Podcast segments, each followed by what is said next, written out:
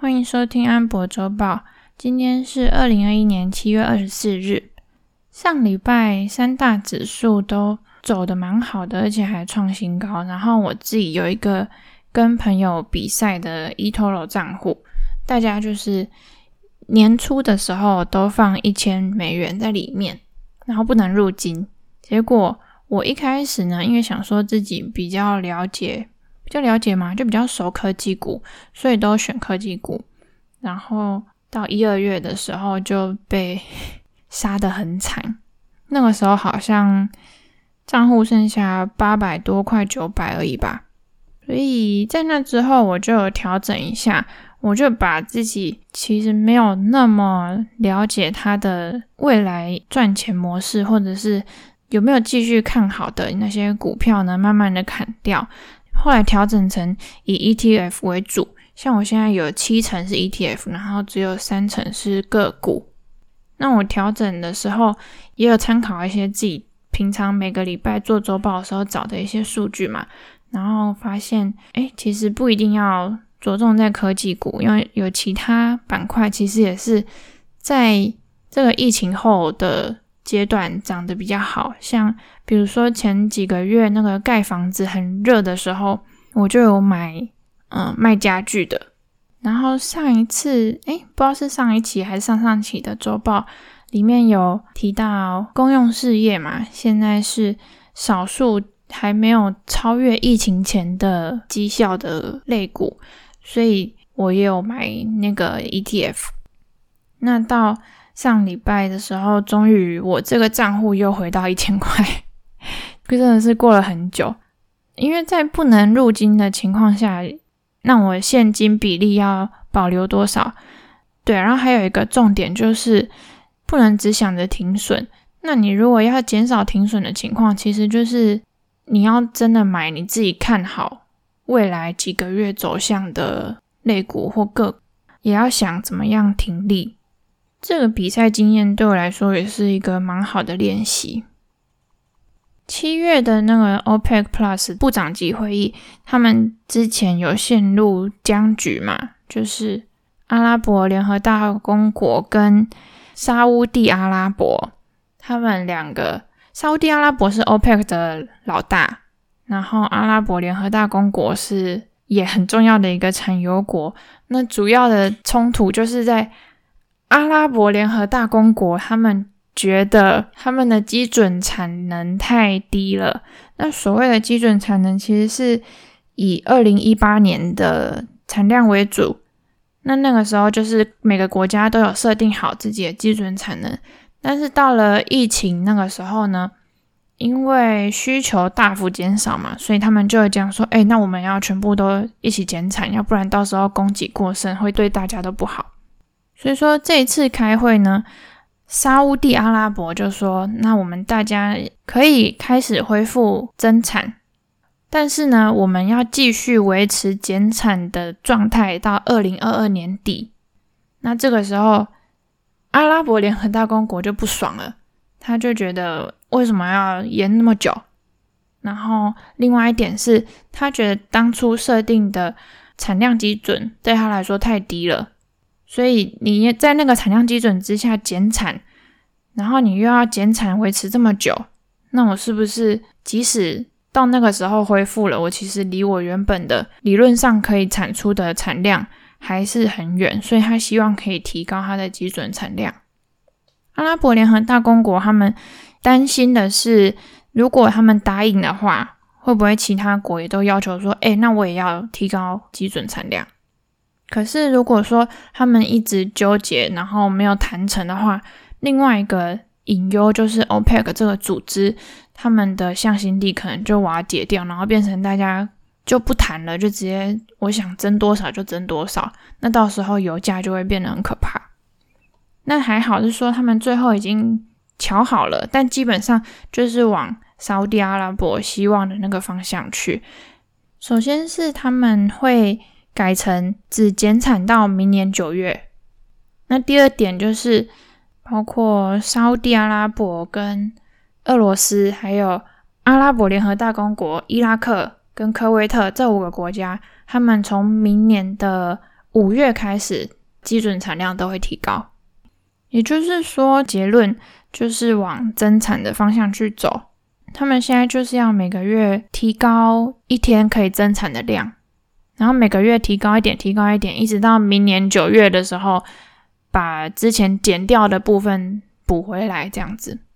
那市场的反应是在他们谈判破局之后，其实油价跌蛮多的，但是到他们有了这个结论出来之后呢，油价是有稍微上涨一些，大概现在我记得是布兰特原油是一桶七十二美元，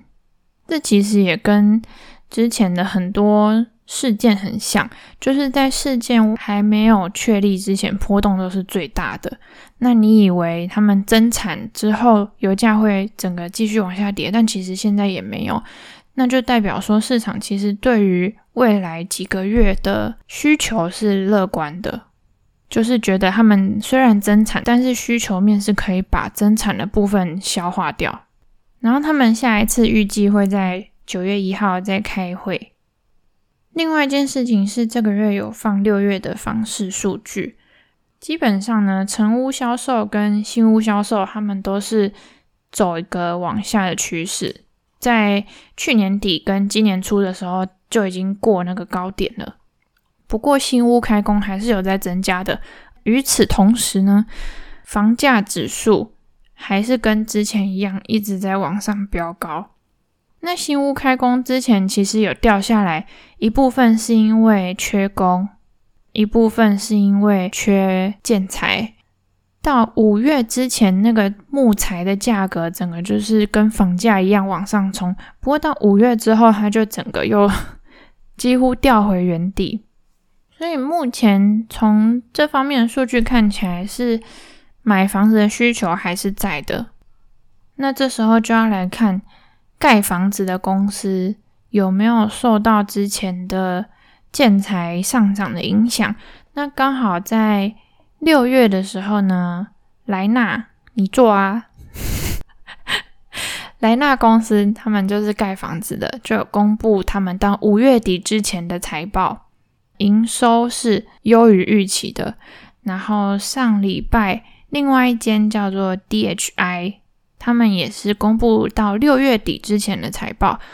一样也是营收优于预期。所以从这两间公司的成果来看，至少